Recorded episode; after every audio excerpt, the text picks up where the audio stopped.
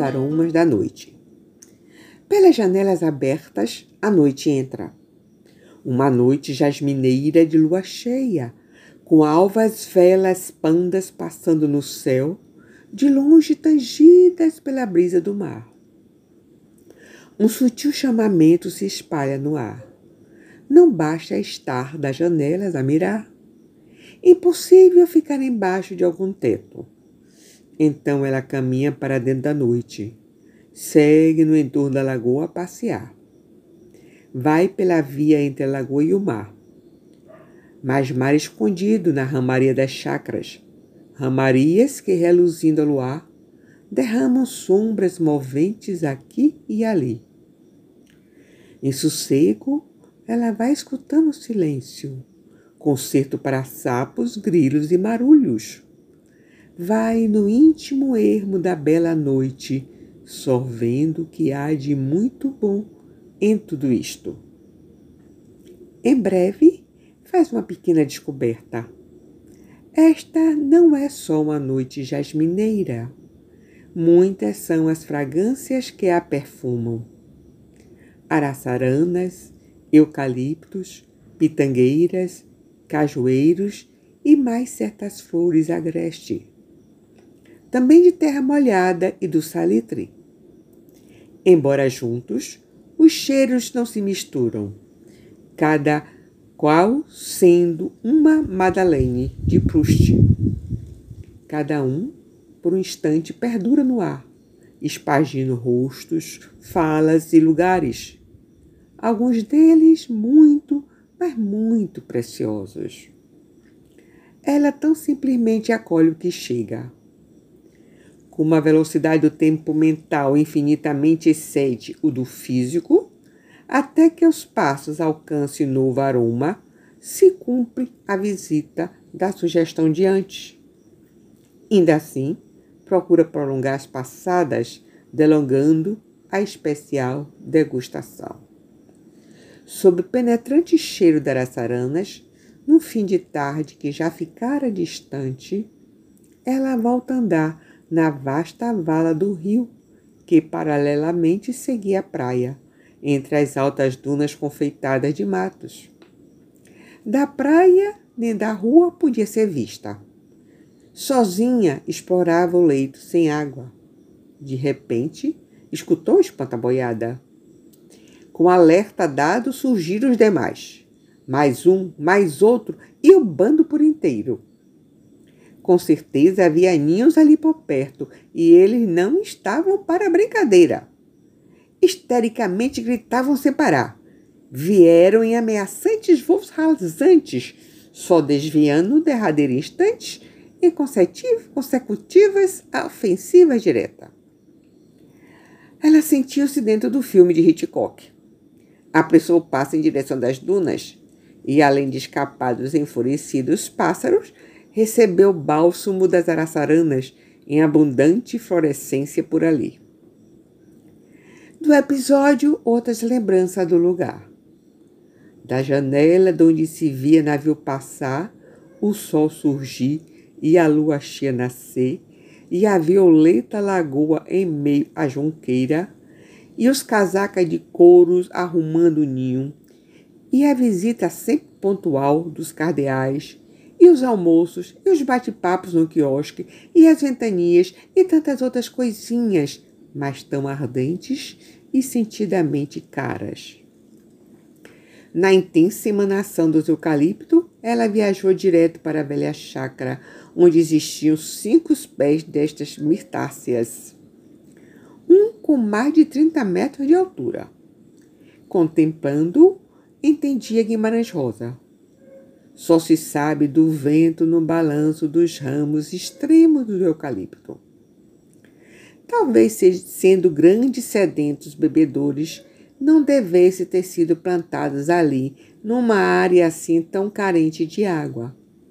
Mas não importava se tanto eles perfumavam o quintal, a casa, a vizinhança inteira, em qualquer estação, estando com flores ou não.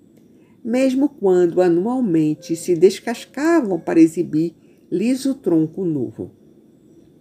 A árvore toda, não só as flores, recendendo para todos os lados, incensavam tantas ideias, tantos planos, tantos sonhos, tantas tentativas, tanto sentir, tantas emoções. Tantos e tantas que ela não conseguia eleger alguma em que mergulhar nesse reviver. Simplesmente borboleteava, aurindo o que de mais significativo vigorava de cada qual. Vista a falta de resultados palpáveis e, sobretudo, por não ter perdurado, poderia, na avaliação precipitada, concluir que tudo fora em vão.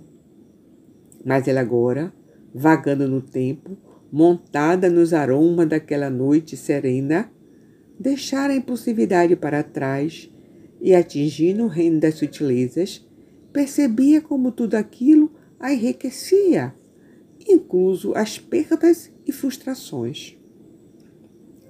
Logo emergem os eflúvios das pitangueiras, e ela passa a arrumar o presépio com as casinhas feitas de caixa de fósforo, enquanto a mãe põe galhos de pitanga nos jarros, explicando que no Natal não podia faltar folha de pitanga na casa, nos vasos e alguma jogada no chão. E na última noite do ano, as folhas das pitangueiras do Natal, já secas, deveriam ser colocadas juntos ao incenso para defumar a casa. Ouvia, noutras manhãs de Natal, vendedores de mercando. Olha as pitanga! Hoje, com Natal norte-americanamente mercantilizado, essa singeleza da nossa cultura desapareceram.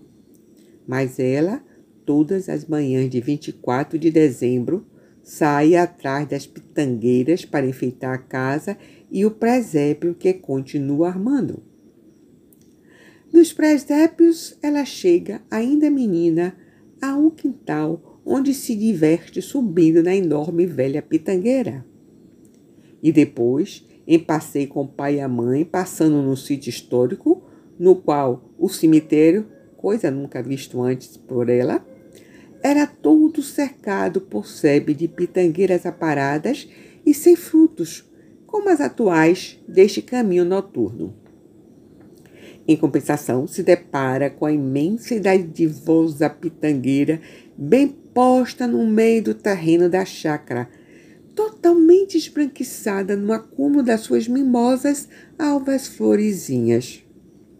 Ou com a mesma árvore, em outro estado, pontilhada de vermelho dos frutos lustosos, rodeada por esvoaçantes e bulhentos sanhaços, tiês sangue e outros famintos e alegres passarinhos. Como de hábito, senta à sombra dessa pitangueira e, como de outras feitas, torna a escutar o vento a ditar sabedoria. Então descobre quanta pitangueira existia na sua vida.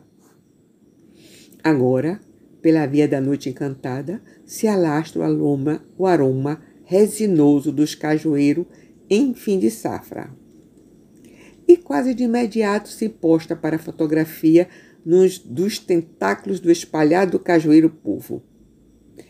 Tempo de férias, de liberdade exploratória, de novas trilhas físicas e metafóricas. Tempo de amorosa promissão e de forças renovadas. Mas logo é o cheiro de certas flores silvestres que se insinua, levando-a a uma fazenda no semiárido, onde, vista do alto de uma colina, as nuvens no horizonte, no lusco-fusco da tardinha que se ia, era tal qual o mar. Insólita, mas também bem presagiada, esta sugestão do casamento do mar com o sertão. Prosseguindo dentro da noite, ia receber as sucessivas, às vezes também simultâneas fragrâncias, ela ia peregrinando por entre as lembranças e sensações. Descobre que nem sempre a saudade é lacuna do perdido, vez por outra, é também recheio do amealhado ao longo da existência. E assim pensando, ela dá graças. Bem-aventurada a força do pensamento. Neles desaparecem as amarras espaços temporais, dando lugar à infinitude. E ela vai, e a noite avança.